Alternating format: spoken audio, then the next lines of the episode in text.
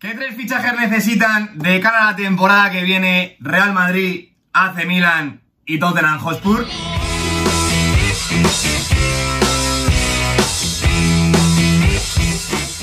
Muy buenos días chicos, como siempre digo, bienvenidos un día más al canal. Ya nos vamos introduciendo en la fase final de la temporada y, aunque todavía esté todo por decidirse, las secretarías técnicas deberían ir poniendo a funcionar la maquinaria para incorporar futbolistas de cara a la temporada que viene. Es por ello que vamos a arrancar una nueva serie aquí en el canal en la que vamos a ir proponiendo tres fichajes para algunos de los proyectos más estimulantes del fútbol europeo, pero que necesitan algún que otro retoque para apuntar a sus plantillas y sobre todo poder acercarse a sus objetivos de cara a la temporada que viene. Así que vamos a comenzar por tres proyectos muy, muy, pero que muy interesantes, pero que a su vez viven realidades bastante diferentes entre sí el Real Madrid de Carlo Ancelotti, el AC Milan de Stefano Pioli y el Tottenham Hotspur, de momento, de Antonio Conte. Vamos a comenzar por el Real Madrid, un proyecto que si quiere seguir aspirando a la temporada que viene a ser el máximo favorito para levantar de nuevo el título de liga, que parece bastante probable que se lo van a llevar esta temporada y sobre todo convertirse en un club puntero de primer nivel favorito a la Champions, pues bueno, teniendo en cuenta ya la más que posible llegada de Kylian Mbappé de cara a la temporada que viene, aún así el Real Madrid tiene bastantes necesidades a cubrir. Y para mí las principales son en primer lugar encontrar un lateral derecho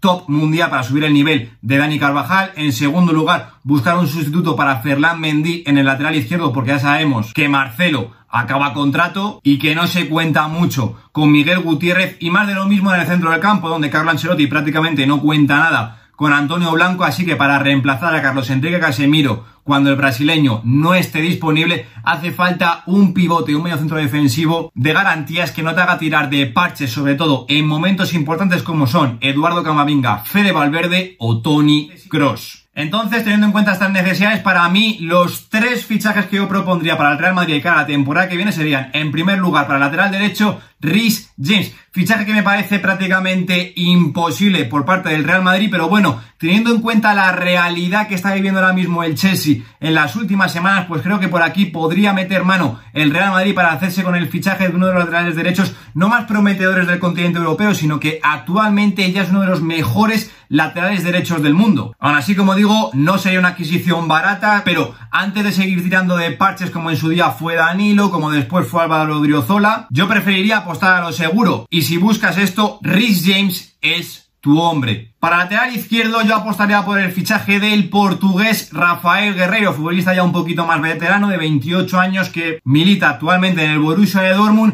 y que me parecía un fichaje muy interesante para ser el sustituto de Fernán Mendy en primer lugar porque creo que sería una adquisición bastante seguible por parte del Real Madrid porque acaba el contrato en el año 2023 y sobre todo me pareció un fichaje muy interesante para esos contextos de partido donde al Real Madrid se le encierran atrás y Fernán Mendy no te propone nada a nivel ofensivo. Rafael Guerreiro precisamente tiene estas cualidades que le faltan al internacional francés. Y para finalizar, como tercer fichaje en el pivote defensivo, yo propondría a Aurélien Chameny, un futbolista que está sonando mucho precisamente para llegar al Real Madrid. Ya en el canal lo hemos analizado en profundidad y a mí es un futbolista que me tiene completamente enamorado. Sí que es cierto que su precio de salida desde el Mónaco no sería bajo, pero teniendo en cuenta las condiciones que tiene únicamente con 22 años, creo que ya no solo sería un sustituto de garantías para Carlos Enrique Casemiro cuando no esté, sino que el Real Madrid ya podría trabajar en torno a él de cara al futuro en esa posición de pivote defensivo. Yo creo que el gasto de estos tres fichajes podría rondar alrededor de los 150 millones de euros porque Rhys James creo que por debajo de los 70 millones de euros no se puede ni hablar con el Chelsea. Rafael Guerrero, eso sí teniendo en cuenta que acaba el contrato en el año 2023, pues creo que podría salir alrededor de unos 20 millones de euros. Y ahora el Chamení, como digo, aunque esté en un mercado más secundario como es el del Mónaco, pues creo que por debajo de los 50 millones de euros no te lo van a vender. Es una inversión importante para el Real Madrid, pero como digo, si quieres pelear por subir a ese escaloncito a nivel europeo y convertirte de nuevo en un equipo puntero, es una inversión que sin lugar a dudas tienes que realizar. Si echamos un vistazo al once que se le podría quedar a Carlo Ancelotti de cara a la temporada que viene, pues sin lugar a dudas las incorporaciones de Rafael Guerreiro y Chamení vendrían a cubrir dos necesidades básicas que tiene el Real Madrid, tanto en la posición de lateral izquierdo como en la posición de pivote defensivo, y aunque haya que cubrir otras necesidades como seguramente sean en el centro de la zaga encontrar un tercer cuatro central que acompaña a Nacho a la rotación y un sustituto de garantías y en el que sobre todo te da confianza Carlo Ancelotti para reemplazar a Karim Benzema en la punta de ataque, sin lugar a dudas que las incorporaciones de Rhys James y Kylian Mbappé para reforzar la banda derecha, que es la máxima debilidad competitiva que tiene en su once tipo el Real Madrid esta temporada, subiría una barbaridad en nivel de su plantilla para de nuevo ser el máximo favorito en la Liga Santander la temporada que viene y sobre todo subir ese escaloncito para colocarse entre los clubes favoritos para levantar la UEFA Champions League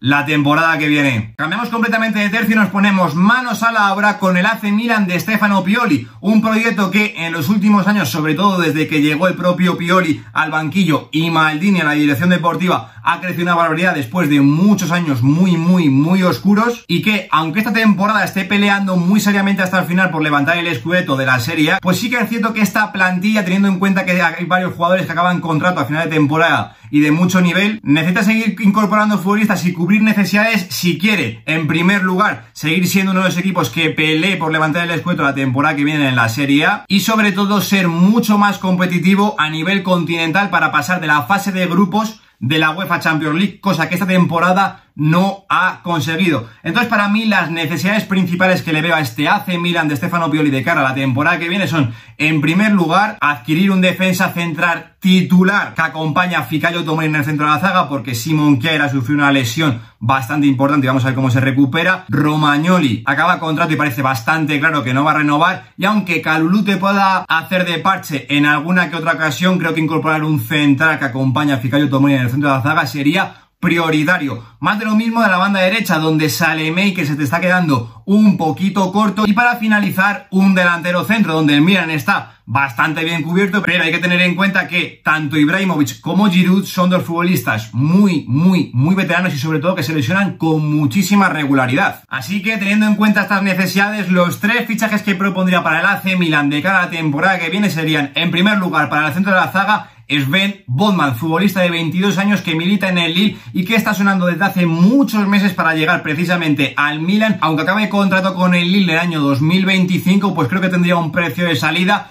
bastante asequible para el AC Milan y que sobre todo es un futbolista que se complementaría a la perfección con Fikayo Tomori, formando así una de las mejores duplas de centrales en la Serie A. En segundo lugar, para el extremo derecho, yo propongo a Domenico Berardi, futbolista de 27 años, ya un poquito más veterano, que milita en el Sassuolo, pero que lleva ya muchas temporadas rindiendo a un gran nivel en la Serie A. Posiblemente el mejor futbolista fuera de los equipos top de la competición. Es cierto que acaba contrato con el Sassuolo en el año 2024, pero como digo, es un futbolista al que el Sassuolo se le está empezando a quedar ya bastante, bastante, pero que bastante pequeño. Y por aquí el AC Milan podría meter la mano para adquirir a un futbolista que le daría un salto competitivo a su ataque brutal. Y para finalizar, como delantero centro, Luka Jovic, futbolista de 24 años que milita precisamente en el Real Madrid y que, aunque su nivel sea bastante flojo las últimas temporadas, pues precisamente de esto se podría aprovechar el AC Milan para incorporarlo a un coste bastante rebajado, porque, como digo, sería una oportunidad de mercado fantástica. Y aunque haya alguna que otra duda con su incorporación, si te sale bien como pasó en su día con Teo Hernández, sin lugar a dudas es un futbolista que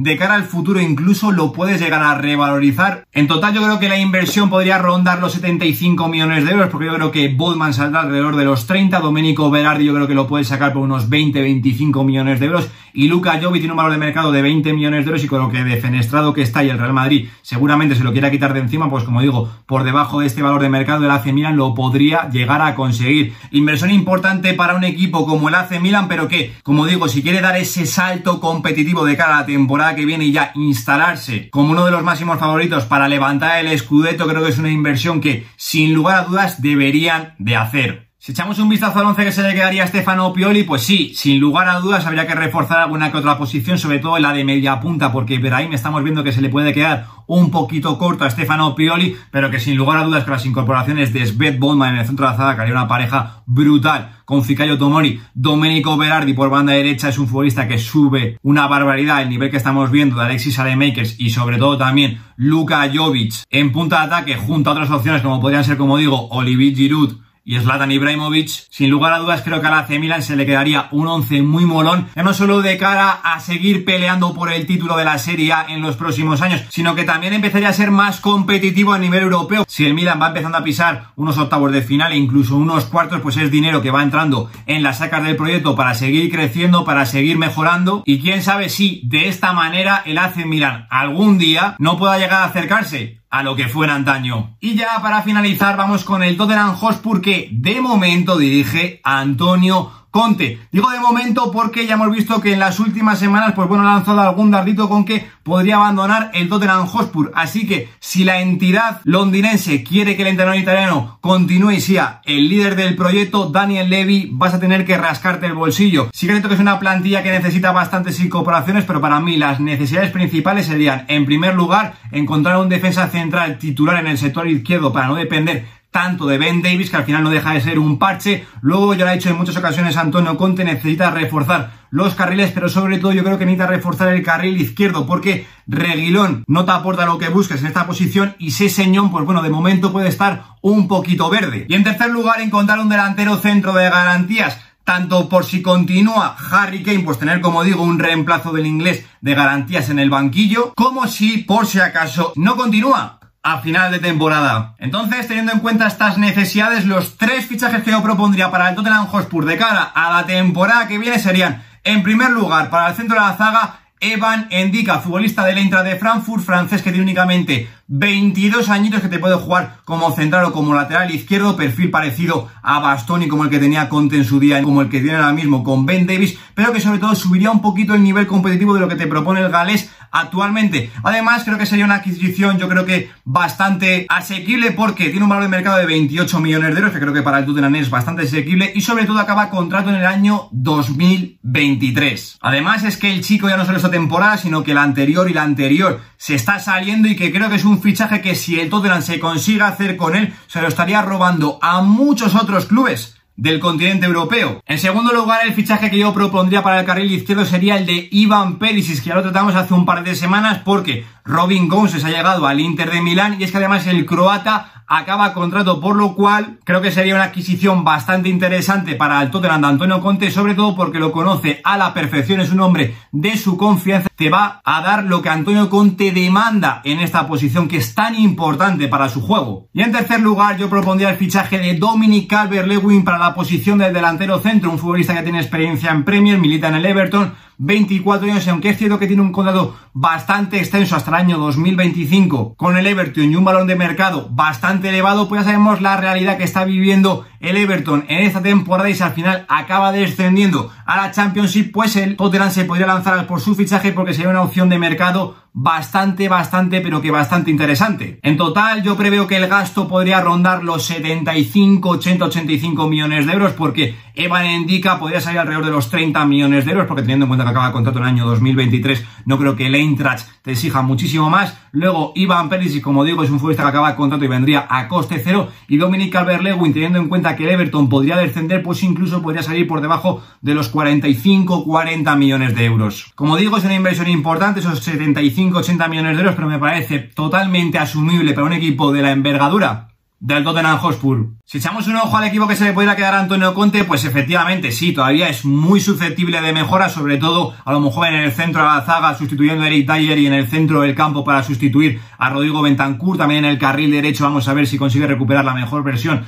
de Emerson Royal, pero creo que tanto Evan Endiga como Ivan Pérez como Dominic Calvert-Lewin serían tres fichajes que para empezar contentarían mucho a Antonio Conte y que sobre todo le convertirían en un equipo que de cada temporada que viene pelearía muy seriamente para entre los cuatro primeros puestos que dan acceso a la UEFA Champions League la temporada que viene, que me parece prioritario para que Antonio Conte siga en este proyecto, porque si ve que el equipo no es competitivo, me da a mí que Antonio Conte va a salir del Tottenham Hotspur más pronto que tarde. Aquí se queda el vídeo y estos son los tres fichajes que yo haría para reforzar los proyectos de Real Madrid, AC Milan y Tottenham Hotspur. Pero ahora os pregunto a vosotros qué tres fichajes propondréis para cada uno de estos proyectos. Como siempre os digo, estaré encantado de leeros y debatir con vosotros en los comentarios. Yo por mi parte nada más, nos vemos la semana que viene en un nuevo vídeo. Lo dejo aquí.